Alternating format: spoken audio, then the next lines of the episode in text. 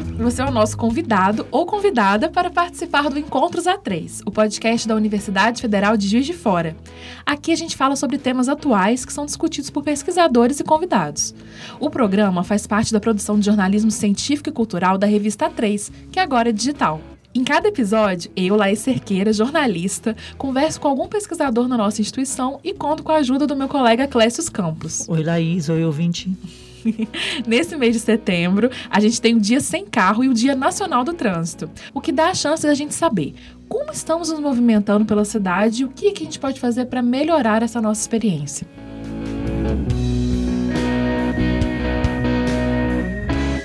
Eu sou Clécio Campos, jornalista, e para discutir esse assunto temos conosco o professor da Faculdade de Arquitetura e Urbanismo da UFJF, Fernando Lima. O Fernando é doutor em urbanismo pela Universidade Federal do Rio de Janeiro e tem experiência em projetos com aplicação de recursos computacionais na mobilidade urbana. Seja bem-vindo, professor, ao podcast Encontros A3. Dá um alô aí para o nosso ouvinte, para a nossa ouvinte. É, olá, olá a todos, olá Laís, olá Clécio, obrigado pelo convite, é um prazer enorme estar aqui. A gente que agradece a sua presença e né, parceria com a gente. Nessa primeira parte, então, a gente vai falar um pouco sobre o que significa um desenvolvimento urbano sustentável. E no segundo bloco, a gente vai falar um pouco mais sobre o caso de de Fora, até da própria FJF. Então, queria perguntar para o Fernando: é, com tantas urgências no Brasil, como desemprego, desigualdade, segurança pública, educação, como é que a gente torna o assunto da mobilidade urbana central? É, então, Laís, eu, eu gosto de pensar que a questão da mobilidade urbana, ela se relaciona com todos ou com quase todos esses tópicos que você apontou aí. Porque, na verdade, é, o acesso à cidade, o acesso às atividades que a cidade proporciona, né, uma mobilidade urbana efetivamente é, inclusiva, ela está diretamente relacionada com a questão da desigualdade social, está tá relacionada com segurança pública, está relacionada até com desemprego, né, ou com acesso de oportunidades que a pessoa tem. É, a gente tem acesso a alguns estudos, inclusive, que apontam que as pessoas têm maiores tendências ou uma maior tendência a, conseguir é, mais oportunidades né, na, na sua vida profissional, na sua vida social, na medida em que ela tem mais acesso ou um melhor acesso a diferentes regiões da cidade. Né? Então, na medida que a pessoa tem acesso a diferentes regiões, ela tem acesso a pessoas de diferentes é, círculos sociais, ela tem acesso a diferentes oportunidades, como entretenimento, como uma série de coisas, inclusive educação. Então, a, a, questão da mobilidade urbana, ela é algo, assim, é, central. Eu não consigo pensar nela de uma maneira desassociada de todos esses pontos que são realmente centrais que você colocou aí. E muita gente confunde o termo mobilidade urbana com só trânsito. Então, uhum. só para você dar uma breve, uma breve explicação sobre o que, que significa mobilidade urbana. Conceitualmente falando, eu gosto de pensar na mobilidade urbana como a característica que uma cidade tem, né, que uma determinada área urbana possui de permitir com que seus, seus habitantes, né, ou as pessoas que estão nela, consigam é, é, se deslocar de uma maneira efetiva, né? Tem a ver com pedestres, tem a ver com ciclistas, isso tem a ver com diferentes modais que podem estar sendo utilizados, não só o automóvel. Uma coisa importante que, a gente precisa pensar em termos de, mo de, mobilidade urbana também é o transporte ativo, né? Que é o que a gente chama de, de a caminhada, né? E, e o próprio uso da bicicleta e nem tanto e não somente o transporte passivo, que é aquele motorizado, né? Professor, diante disso que, que o senhor falou, o que, que significa um desenvolvimento urbano sustentável na questão da mobilidade? Né? O que, que seria uma cidade ideal em termos de mobilidade? Se é que a gente pode dizer que existe cidade ideal? Nesse contexto, é, é interessante pensar, eu gosto também de, de, de comentar sempre sobre um modelo de desenvolvimento urbano que se chama desenvolvimento orientado pelo transporte. É, esse é um modelo de desenvolvimento urbano que tem sido desenvolvido nos últimos anos, com crescente adesão nos Estados Unidos, na Europa, até mesmo em algumas cidades brasileiras e, sul-americanas, que pressupõe uma lógica de organização da cidade diferente. Então, o desenvolvimento orientado pelo transporte pressupõe o seguinte: é, a cidade se estrutura e se articula ao longo de e por meio de estações de transporte. Então, é como se a gente imaginasse diferentes bairros, e esses bairros têm no seu centro é, uma estação de transporte, que pode ser um BRT, pode ser um metrô, pode ser um VLT, pode ser algum tipo de conexão é, intermodal. É, e, nessa, e ao longo, ao redor, melhor dizendo, ao redor dessa estação, a gente vai tendo uh, o desenvolvimento da cidade. Ou seja, na medida em que eu estou mais próximo é, da estação de transporte, eu tenho mais atividades, eu tenho maior é, densidade populacional. E na medida que isso acontece, eu também tenho serviços de diversas naturezas, serviços urbanos, urbanos básicos, educação, comércio, alimentação, entre outros, né? distribuídos numa distância caminhável dessa estação. Ou seja, é, é como se a gente pensasse numa cidade polinucleada, ela é descentralizada e cada núcleo desse, cada bairro desse pode ter as suas variações, podem ter as suas vocações próprias, é, e a gente pode ter centros mais ou bairros mais é, é, relevantes que outros, isso também não há problema, mas o importante é que, conceitualmente, em cada um desses núcleos a gente tem as atividades básicas é, urbanas é, a uma distância caminhável, ou, na pior das hipóteses, vamos dizer assim, a uma distância que se possa atingir com 10 minutos de bicicleta, por exemplo. É, isso significa que as pessoas tendem a morar e a fazer as suas atividades num bairro, e nesse bairro elas têm todas as suas possibilidades atendidas. É, o que pode acontecer é uma pessoa de um bairro também querer executar ou, ou, vivenciar alguma coisa num outro bairro, mas aí a gente pode partir do pressuposto que ela também vai ter um acesso caminhável a uma estação de transporte que vai conectá-la a qualquer um dos outros núcleos dessa cidade. Então, hoje, é, um pensamento mais contemporâneo, mais moderno, seria o, o desenvolvimento orientado pelo transporte. Seria um, é um modelo de desenvolvimento urbano é, sustentável e que hoje a gente considera como, não vamos dizer ideal, porque a palavra ideal é sempre muito complicada, mas como mais adequado para se pensar a cidade, né? em contraponto àquela lógica que a gente tem na maioria dos casos de organização da cidade pensada para o uso do automóvel, né? prioritariamente. É, saindo do macro para o micro, dentro desse desenvolvimento orientado pelo transporte, o que, que seriam as chamadas ruas completas, né, que é parte um pouco do seu estudo? É, o conceito de ruas completas, ele trabalha num sentido muito semelhante, ou numa direção muito semelhante à da, do desenvolvimento orientado pelo transporte. Acontece que o desenvolvimento orientado pelo transporte, ele lida com uma lógica mais macro, mais ampla de planejamento das cidades, e o conceito de ruas completas, ele está mais relacionado, está mais direcionado ao desenho numa escala menor, ao desenho numa escala da rua. Né? Eu gosto sempre de fazer a comparação quando a gente pensa num médico. Né? O médico ele tem a noção ali do corpo humano todo, né? mas é preciso ter um conhecimento ali de biologia, de relações, de reações, de relações químicas e, e de como é que se funciona as coisas, a, até mesmo no nível celular das coisas, né? Então, eu, eu gosto de pensar que as ruas completas, o conceito de ruas completas é pensar numa lógica de estruturação da rua que vai atender a essa lógica de centros urbanos mais sustentáveis, né? E aí, nesse sentido, o, o, o conceito de ruas completas vai pensar na seguinte maneira, olha, eu tenho diferentes ruas, cada uma dessas ruas também tem as suas vocações, tem as suas características, tem as suas demandas, tem as suas configurações espaciais, mas eu, a ideia é pensar apesar do termo parecer um tanto quanto pretencioso, né, de ruas completas, às vezes incomoda um pouco, mas é pensar assim, o que eu preciso ter nessa rua para que ela atenda diferentes modais, para que ela possa pensar no pedestre, para que ela possa atender eventualmente um ciclista, para que ela possa ter atividades de comércio, para que ela possa ter atividade de permanência, atividade de contemplação, por que não? E de uma maneira mais é, é, completa, né, mais, mais é, holística, pensar que a gente tem que entender a rua como algo além de um espaço de passagem. Né? A gente hoje tem a ideia da rua como algo que eu simplesmente transito por ela, saindo de um ponto A para chegar num ponto B. O conceito de ruas completas passa também por pensar que a rua pode ser um espaço e deve ser um espaço de encontro, ela deve ser um espaço de contemplação, ela é um espaço de consumo também, por que não? Mas ela é um espaço democrático, amplo, né, plural, a lógica de ruas completas está é, tá nessa tá no pensamento de adaptar as ruas para receber da melhor maneira possível as diversas atividades que ela tem lá. Fernando, você tem falado, repetido muito a palavra modal, modais. O que, que é isso para o nosso ouvinte poder entender? É, o modal de transporte é, de uma maneira simplificada, é a gente imaginar que são os tipos diferentes de transporte. Os meios de transporte, o ônibus é um modal, o automóvel é outro, a caminhada é um modal de transporte ativo. Então, só, são modos, meios de transporte, a gente chama de modal. Professor, você mencionou essas funções que as ruas podem ter para diferentes tipos de, de necessidades, tanto do comércio, permanência, até mesmo a contemplação que você falou, que é uma coisa que eu, pelo menos, sinto falta em cidades de médio e grande porte. Além desses problemas, dessas questões, quais são outros principais problemas ou até gargalos de mobilidade urbana nas cidades do Brasil hoje, se a gente já puder traçar um cenário assim?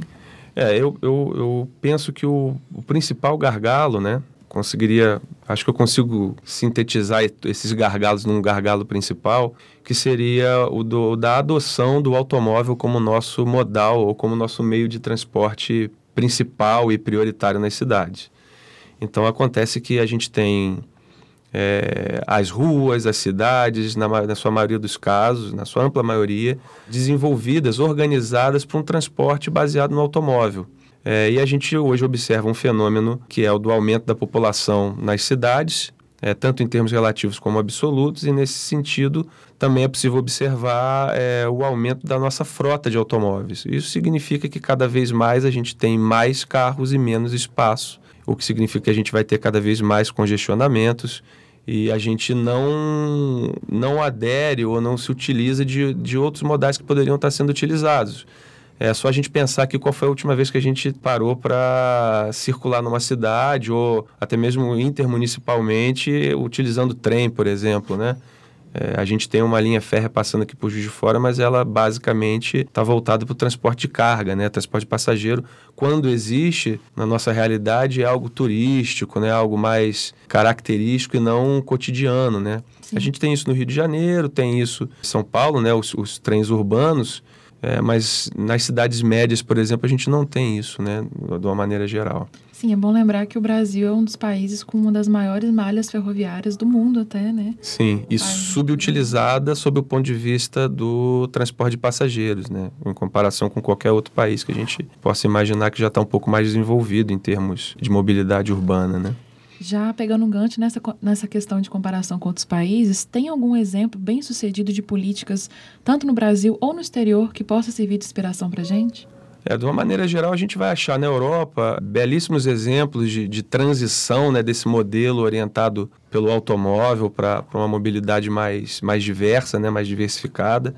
A gente pode pensar na Dinamarca, a gente pode pensar na Holanda, a gente pode pensar em Portugal, pode pensar em Londres, mas a gente não precisa ir tão longe. A gente pode pensar, por exemplo, em Medellín, né, aqui na Colômbia, que tem uma série de, de iniciativas muito interessantes de, de tratamento das ruas, a, adequando, trabalhando com a lógica de ruas completas, trabalhando com, com sistemas de transporte coletivo eficientes e tal. A gente pode pensar em Curitiba, que apesar também de não ser uma cidade das mais caminháveis, mas tem uma organização é, em termos do, de BRT que é muito interessante. É, a gente pode pensar em Nova Friburgo, por exemplo, que é uma cidade que elaborou há pouco tempo seu plano estratégico para 2050. Né, nesse planejamento estratégico, eles estão aderindo ou estão tentando aderir, estão né, flertando ali com uma série de princípios do, do desenvolvimento orientado pelo transporte. E acho que é um caminho que a gente deve seguir e que naturalmente a gente vai, vai ter que discutir, vai ter que tocar nesse assunto nas nossas cidades, porque não há como mais a gente manter essa lógica de viver tão dependente do automóvel, né? Todas essas que você falou contam com essas estações de transporte, é, estações de metrô ou de troca de ônibus sem pagar passagem, né? Essas questões. Sim, essas são iniciativas que a gente vai, vai, vai ver em vários locais, né? É, eu tenho colegas que trabalham em, em outras cidades, principalmente europeias, e eles comentam, olha, para acessar o centro eu não vou de carro. Mas às vezes eu moro no. Eu tenho colegas que moram em, em, regiões distantes, então ele pega o carro dele, sai da casa dele e vai de carro até uma estação de trem, por exemplo. Aí da estação de trem ele estaciona ali e vai de, de trem para a cidade, e depois volta. Quando ele volta, está lá o carro dele. É o que a gente fala, é a questão da conexão intermodal, né?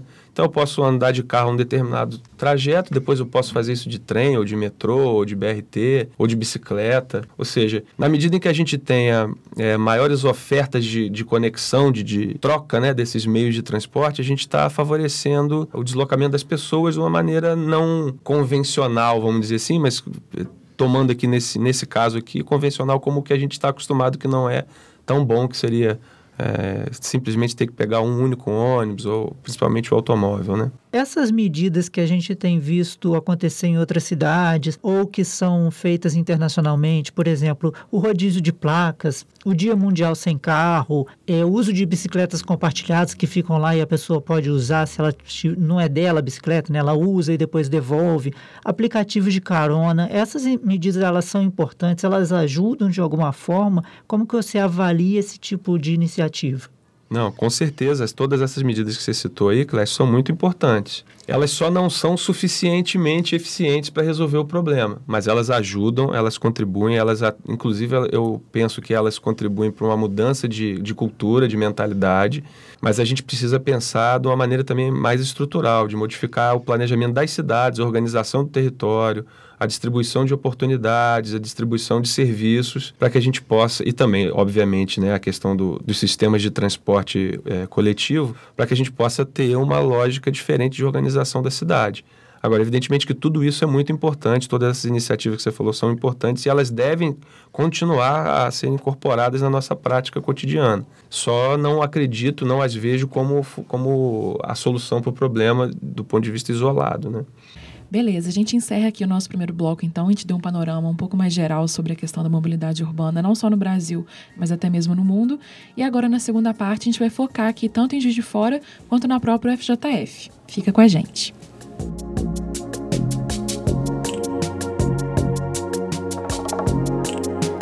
Voltamos para o segundo bloco do Encontro Z3 com o professor Fernando Lima, da Faculdade de Arquitetura e Urbanismo da Universidade Federal de Juiz de Fora. No primeiro bloco, a gente traçou um panorama geral sobre mobilidade urbana no Brasil. A gente falou da Europa, falou de Medellín. E agora, eu acho interessante a gente fazer um panorama da nossa cidade, né, Juiz de Fora. No ano passado, você deu uma disciplina em que os alunos puderam trabalhar na elaboração de projetos para Juiz de Fora e para a região. Como que foi o trabalho dessa disciplina e como que você analisa a nossa cidade do ponto ponto de vista da mobilidade. Perfeito, Clécio. É, é, sobre o trabalho, na verdade, a gente está falando da elaboração de uma disciplina é, desenvolvida no contexto da Faculdade de Arquitetura e Urbanismo, né, no, mais especificamente no nosso curso de Arquitetura e Urbanismo.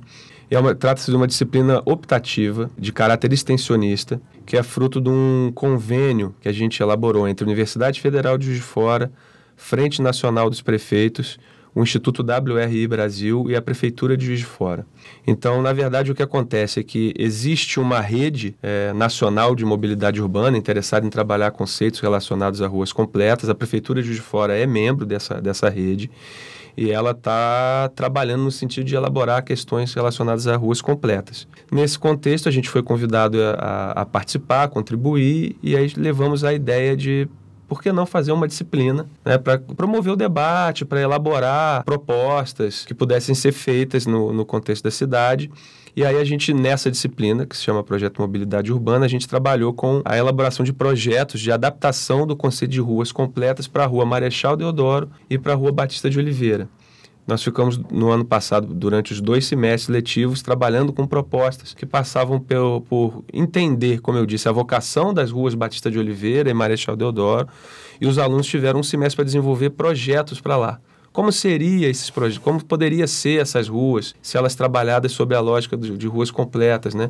Pensar é, no pedestre, no transeunte, mas pensar também naquele que vai estar sendo atendido no Pan Marechal, considerar questões relativas ao comércio informal, vamos dizer assim, né, aos ambulantes que ali estão, como é que pode ser o convívio deles de maneira harmoniosa com as lojas que estão lá, né, como é que a gente faz a conexão entre as galerias que saem ali na Marechal Deodoro, enfim.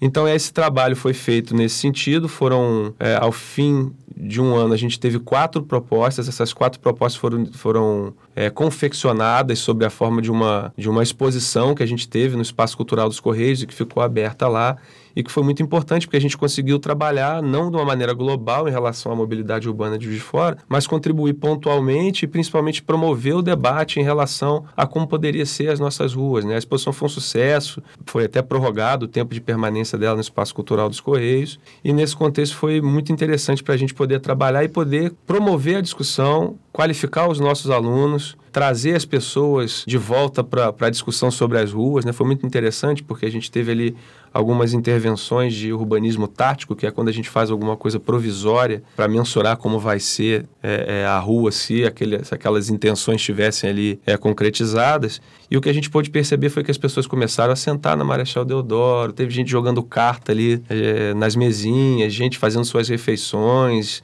própria posição ali das, das barraquinhas que foi do, dos ambulantes que foi alterada permitiu a eles, eu acho que um pouco mais de, de respiro, de destaque, mas também melhorou a condição dos lojistas, porque eles não ficaram mais ali imprensados né, entre a marquise e, e, e, as barracas, então eles foram para a pista central. O que a gente fez ali passou também por retirar a, a, o automóvel da via, né? Ali é um calçadão, né? A Marechal é um calçadão que tem um espaço para veículo também por causa do PAN Marechal. Ou, circula veículo ali além do. Exatamente. Hoje já não circula mais nos projetos, em absolutamente todos os projetos que os alunos desenvolveram, sob a nossa orientação, é, eles optaram por tirar a, o, o, acesso aos veículos e o veículo que vai para o PAN Marechal teria, é, a gente tem diversas soluções, entre elas uma em que poderia ser utilizada aquela rua lateral ali ao edifício dos Correios, ou seja, quem entra para o PAN Marechal poderia entrar pela, pela Mister Moore, faria o contorno faceando ali o edifício dos Correios e sai ali, desembarca e depois vai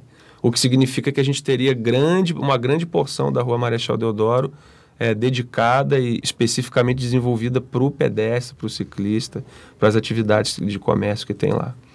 Fernando, você citou duas ruas centrais do, do centro de Juiz de Fora, que nelas também se reflete muito essa questão do aumento do uso de carro, do fluxo de pedestres. A Batista, principalmente, né, que tem um trânsito bem pesado. Exatamente, principalmente nesses horários de pico.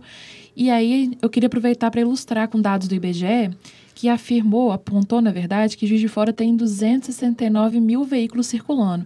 Isso representa um aumento de 76% em 10 anos. Parece um número muito assustador, mas será que é só Juiz de Fora que está nessa realidade? Isso a gente também vê em outras cidades? É uma questão realmente comum a todos? É, 76% em 10 anos é um número que assusta, né? Essa situação do aumento da frota das cidades é uma questão que a gente está observando em absolutamente todos os lugares, né? ou praticamente todos os lugares. Mas essa é uma situação que eu diria que é natural do, do, do contexto das cidades brasileiras, por conta da nossa lógica de transporte prioritariamente orientada para o automóvel. Né? Então, se a gente parar para pensar, nessa lógica que a gente vive hoje, o que restringiria o número de automóveis é, nas ruas é basicamente o poder aquisitivo das pessoas. O que significa que se todo mundo tiver condição de comprar um automóvel, todo mundo vai ter um carro. Basicamente hoje é o que limita isso. Né? São raras as pessoas que não, não têm um automóvel porque optaram por não ter, e principalmente aquelas que podem dizer assim: olha, eu não preciso do automóvel porque eu tenho uma estrutura que me permite isso. Isso não acontece no Brasil. Né? A gente sabe que não, e a gente sabe também que em outros países, em outras cidades, tem gente que consegue viver tranquilamente sem automóvel. Eu fiquei em Portugal um ano, morei em Lisboa e eu vivi sem carro. E sem problemas de acessibilidade? Sem problema pelo jeito, para a gente conseguir é, abandonar o carro ou deixar o carro mais na garagem, a gente precisa de outros meios de se locomover. Na sua opinião, o investimento no transporte público aqui em Juiz de Fora tem sido suficiente, assim, principalmente se a gente considerar a quantidade de estudantes que a gente tem, só falando da Universidade Federal de Juiz de Fora, que precisam se locomover, né, contar com ônibus no dia a dia. O investimento tem sido suficiente? Como que você avalia? É, uma questão que é fundamental é a gente pensar que é mais do que necessário desincentivar o uso do automóvel. Desincentivar o uso do automóvel não significa proibir ninguém de utilizar seu carro, não significa é, nem mesmo adotar um rodízio de placas ou qualquer coisa nesse gênero. É, eu acredito que desincentivar é, o uso do automóvel passa por fornecer à população é, condições alternativas de locomoção que diferem daquela que a gente está é, falando, que no caso específico é o automóvel. Então, nesse contexto, a gente precisa de pensar de uma maneira muito ampla e é, e é uma, eu diria que é uma política de Estado é de investir em transporte público de qualidade, em, investir em diferentes modais, pensar na questão é, da conexão das pessoas terem contato com o transporte ativo, né, com, com alternativas de bicicleta, o que significa pensar em ciclofaixa, em ciclovia. A prefeitura tem trabalhado nesse sentido também. A gente viu nas últimas, nos últimos anos alguma coisa assim, trabalhando nessa lógica, mas a gente precisa de expandir essas ações. E a gente sabe que é uma questão complicada, mas essas, essas ações precisam ser expandidas, e isso que significa repensar, tanto do ponto de vista socioeconômico, quanto do ponto de vista de atividades, quanto do ponto de vista de organização da cidade, de legislação urbana, o que tem que ser também feito nas esferas municipal, mas também na esfera estadual e até federal, né? Porque a gente sabe que não é simples modificar esse, esse modelo, porque nós estamos falando, na verdade, de um modelo que foi escolhido, né? Há, há muitos anos atrás, quando a gente pensa em Brasília, não é por acaso que Brasília é, foi feita e projetada daquela maneira, é, é um exemplo clássico da cidade pensada para o automóvel. Se a gente olhar para o nosso campus também, a gente vai perceber que parte do pressuposto que as pessoas vão acessar diferentes pontos pelo utilizando o automóvel. Então, acho que é uma coisa que, evidentemente, não é suficiente, mas que também não é simples de se resolver. Mas que eu acho que já passou da hora da gente encarar essa questão, pensar em projetos, ainda que sejam audaciosos e não sejam possíveis de serem feitos agora, mas que a gente comece a discutir, pensar e buscar parceria público-privada para desenvolver esse tipo de ação, que eu acho que é uma coisa muito importante que precisa ser feita.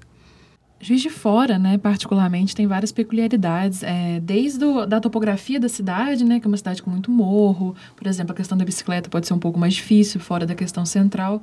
E, novamente, falando até do, do centro de Juiz de Fora, a gente percebe que aqui o próprio comércio, é, não só o comércio, mas atividades de entretenimento, culturais até, são muito localizados e focados no centro para o sul da cidade.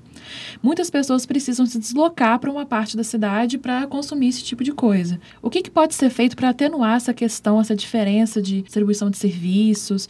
Isso também faz parte da questão da mobilidade urbana? Faz. Isso também tem muito a ver com, com a gente estava conversando sobre o desenvolvimento orientado pelo transporte, né? Ou seja, a gente precisa pensar em numa cidade que tem as suas mais diversas é, oportunidades, as suas mais diversas é, atividades distribuídas por, ao longo de todo o território, né? É, o que não é simples de fazer, porque muito das coisas está tá, tem alguns gargalos que a gente pode pensar do ponto de vista geográfico ou do ponto de vista socioeconômico, né? A gente sabe que determinadas regiões é, talvez não tenham uma, uma capacidade financeira de demandar determinadas atividades, né? E, não é à toa que a gente está falando aí do centro e da região sul da cidade.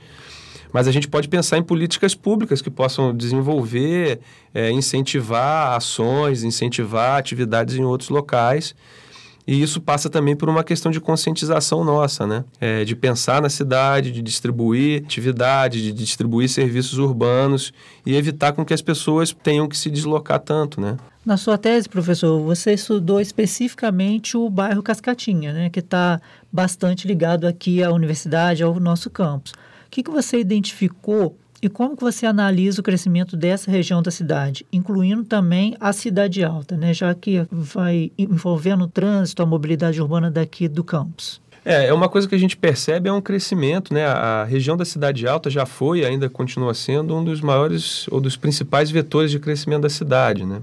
Nos últimos anos a gente pode perceber é, um movimento também no sentido da região norte da cidade, né, de crescimento, com shoppings e, e condomínios sendo, sendo, elaborados lá. Mas no caso específico da cidade alta, se a gente perceber, se a gente olhar atentamente ali para aquela região, a gente vai perceber que na maioria dos casos a cidade se desenvolveu para lá mas de uma maneira muito relacionada a esse paradigma antigo de pensamento das cidades. Ou seja, o que, o que, que acontece, o que, que existe de, de mais significativo na cidade alta? Construção de condomínios, de, de, de edifícios residenciais o que não vieram e não tem vindo até agora necessariamente acompanhados de serviços e de atividades urbanas. Então, se a gente pensar no bairro Cascatinha, é um bairro predominantemente residencial. O que significa que as pessoas que moram no Cascatinha precisam se sair do, do seu próprio bairro para trabalhar, para estudar, para fazerem as suas atividades cotidianas.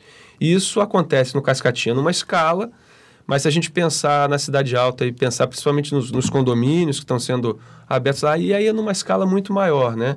É, imagina alguém que mora num condomínio fechado desse que a gente tem, absolutamente todo mundo precisa se deslocar de lá, é, utilizando o automóvel, porque nós estamos em regiões mais mais distantes da cidade, e ao mesmo tempo que não tem absolutamente nada. Então, nós estamos falando de pessoas que para comprar um pão precisam pegar o carro, né? De pessoas que para fazer qualquer coisa precisam do automóvel. Então, é uma lógica que a gente sabe que está relacionada a um padrão de consumo, que a gente sabe que tem inspiração no subúrbio americano, né? Daquelas casas sem muro, das casas seguras, sem portão e tal, que é, de certo ponto é, é, é justificável, é, se explica né, pelo o nosso contexto, mas que, por outro lado, sob o ponto de vista da mobilidade urbana, é, complica muito a situação, porque a gente está pensando sempre em aumentar o número de automóveis, né? É, a gente está falando aí é, da, de 76% né, em 10 anos. Se a gente fizer também eu não tenho esses dados propriamente, mas eu consigo afirmar que o nosso número de condomínios e de residências com essa característica também aumentou numa proporção muito grande. O que significa que essas pessoas estão adquirindo mais carros, vão ter que adquirir mais carros, certamente. Né? Um fenômeno que a gente tem observado nos últimos anos, que é das pessoas de classe social mais alta deixarem o centro e passar a morar na periferia da cidade, né? na periferia do ponto de vista é, geográfico. Né? Então, isso é um complicador. Então, se a gente for olhar para esse cenário, o que a gente vai ver é que cada vez mais as pessoas estão sendo se organizando, né? Ou, ou se alojando é, em regiões mais periféricas da cidade, o que demanda automóvel, porque simplesmente a gente também não está pensando em nenhuma estação é, ou a conexão intermodal ou nada semelhante para essas regiões. Então, essa é uma situação que a gente precisa olhar com bastante carinho no crescimento da cidade. E o campus da UFJF está no meio disso. De um lado, a cidade alta para o lado do Cascatinha, para o Dom Bosco, e do outro para o lado do São Pedro. Né? Uma pesquisa do perfil dos estudantes da universidade, que foi feita pela Andifes, mostra que metade dos nossos alunos e alunas chegam ao campus de ônibus e outros 25% vêm a pé. Um percentual pequeno, de 24%, vem de carro próprio ou aproveita a carona de um colega, também dirigindo. Qual que é a importância de se valorizar o pedestre e o transporte público nesse panorama, principalmente aqui dentro do, do campus? Então, sob o ponto de vista dessa pesquisa e da, da comunidade acadêmica da universidade, a gente vai perceber então que três quartos das pessoas chegam na universidade sem o automóvel. Né, porque a gente está falando aí de 75% aproximadamente. É, isso é muito importante a gente ressaltar, porque trata-se de uma lógica diferenciada, mas é uma lógica diferenciada de, de, de, locomoção que não necessariamente tem a ver com escolha. É, tem a ver com escolha, sim. Eu consigo enxergar que muitos desses que chegam a pé à universidade é porque escolheram morar próximo à universidade, já por assumir a complicação que é chegar aqui. É, é enfim. bom lembrar que a localização da universidade também é distante do centro da Exatamente, cidade. exatamente. Então, é, isso ressalta a importância que a gente tem que pensar, principalmente dentro do campus, em, em soluções para os pedestres, em soluções para conexões intermodais como a gente já tem algumas iniciativas, como a própria bicicleta, que a gente podia pensar, por que não essas bicicletas poderiam servir de conexão entre uma unidade e outra, sabe? Ao invés da gente pensar nisso só como uma, uma academia ao ar livre, mas pensar nisso como situações de circulação mesmo no cotidiano, um aluno que pode... É, de repente, né, se ele for um super atleta, pegar uma bicicleta na reitoria e chegar lá na engenharia.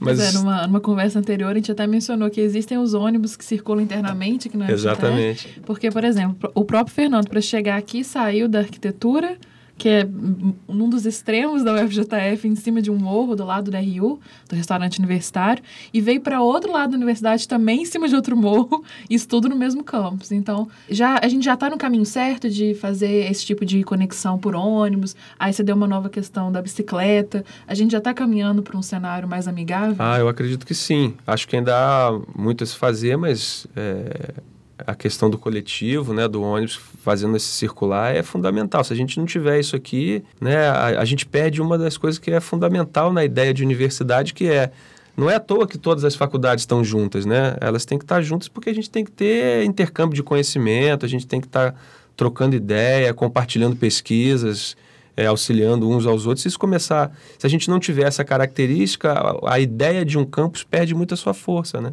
E aí a gente passa a vivenciar de novo aquela ideia de que uma faculdade fica num ponto da cidade, a outra no outro e tal. Eu acho que esse é um caminho importante que a gente precisa é, é, pensar nele com carinho também Queria agradecer então ao professor pela participação, pela disponibilidade, pela gentileza de conversar com a gente.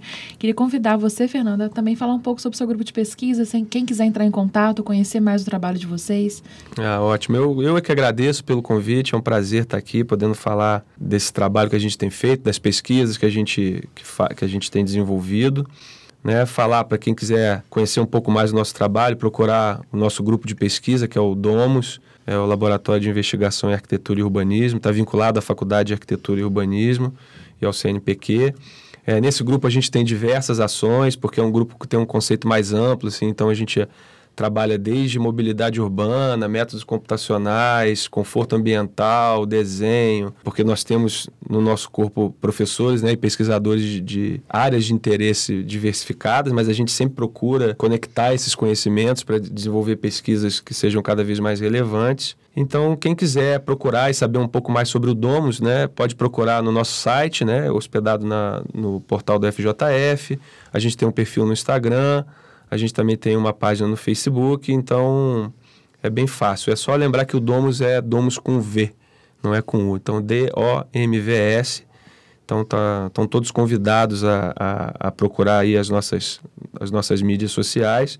E eu queria também fazer um convite aqui, deixar para todos, que vai ser a, o lançamento do nosso livro, né, do meu livro Métricas Urbanas, que é uma versão da tese, mas com uma, uma versão mais simplificada da tese, com texto menos acadêmico, um pouco menos científico. Inclusive, a tese foi premiada com o prêmio CAPES de tese, com menção honrosa em 2000 e, no ano passado, em 2018. Então, esse livro vai ser lançado no dia 15 de outubro, às 19h30, na Arteria.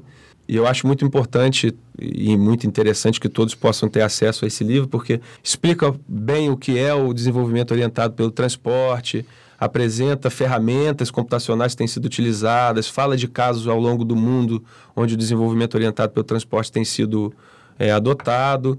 E a gente também apresenta o desenvolvimento de uma série de ferramentas computacionais para trabalhar com DOTs, né, com desenvolvimento orientado pelo transporte, no contexto de, de qualquer cidade que a gente queira. E, e também a gente aplica essas ferramentas aqui no bairro Cascatinha. É um livro que tem uma abordagem que passa desde a questão conceitual, passa pelo cenário, do desenvolvimento orientado pelo transporte no mundo no, e no Brasil e culmina com estudos realizados aqui na nossa realidade, aqui em Juiz de Fora, no bairro Cascatinha. Então, quem estiver ouvindo esse podcast depois do lançamento do livro, pode entrar lá no site do Domus, né, do laboratório, é o fjf.br barra Domus, D-O-M-V-S, que vai encontrar lá o livro, o link para poder comprar, para ver mais informações sobre o livro. Acho que é bacana aí você procurar sobre o assunto. Exatamente. Além de agradecer o professor, obrigada também a você que acompanhou a gente nesse Encontro A3. E é bom lembrar que esse programa sempre vai contar com pesquisadores da UFJF para conversar sobre temas de interesse público. Então, lembrando que esse também é um papel da universidade, que é democratizar o acesso à ciência que é produzida aqui. As universidades públicas respondem por mais de 95% da produção científica brasileira. Esses dados são da Academia Brasileira de Ciências. E puxando ainda mais a nossa sardinha, também é bom lembrar que a UFJF é a terceira melhor em nível nacional em relação a publicações de impacto pelo relatório da empresa Clarivate Analytics. Esse documento foi divulgado em Brasília e traça o cenário da produção científica brasileira entre os anos de 2013 e 2018. No ranking internacional, o Brasil está na 13ª posição na lista de países que mais publicaram trabalhos científicos nos últimos anos. Então, a gente quer reforçar que é uma alegria para a gente ter você acompanhando esse programa e fazendo parte dessa transmissão de conteúdo. Se você conhecer alguém que também se interessa por esse tema, indica esse podcast. Se você conhecer alguém ou você mesmo tiver uma, uma, uma dica ou uma opinião, um feedback, ou até uma sugestão de tema, também pode entrar em contato com a gente. Comentários, impressões, sugestões, reclamações da nossa dicção são sempre bem-vindos. Converse com a gente, procura a gente nas redes sociais oficiais da UFJF. O Instagram é UFJF, no Facebook, o UFJF Oficial, no Twitter, o UFJF Underline. Você também pode buscar lá a Universidade Federal de Juiz de Fora no LinkedIn, que você vai achar nossas redes, diversas postagens, informações gerais sobre a universidade. Esse podcast é vinculado à revista 3 da UFJF, que é de jornalismo científico e cultural. Você pode acessar todo o nosso conteúdo que vai além do texto no site revista a3.fjf.br. Lembrando que o 3 é numeral, não é escrito. Então é revista a 3, o número, .fjf.br. Lá você também conhece outras iniciativas de divulgação científica da universidade. Então acompanhe a gente aqui no seu aplicativo de preferência. Um abraço para todo mundo e até breve. Até a próxima.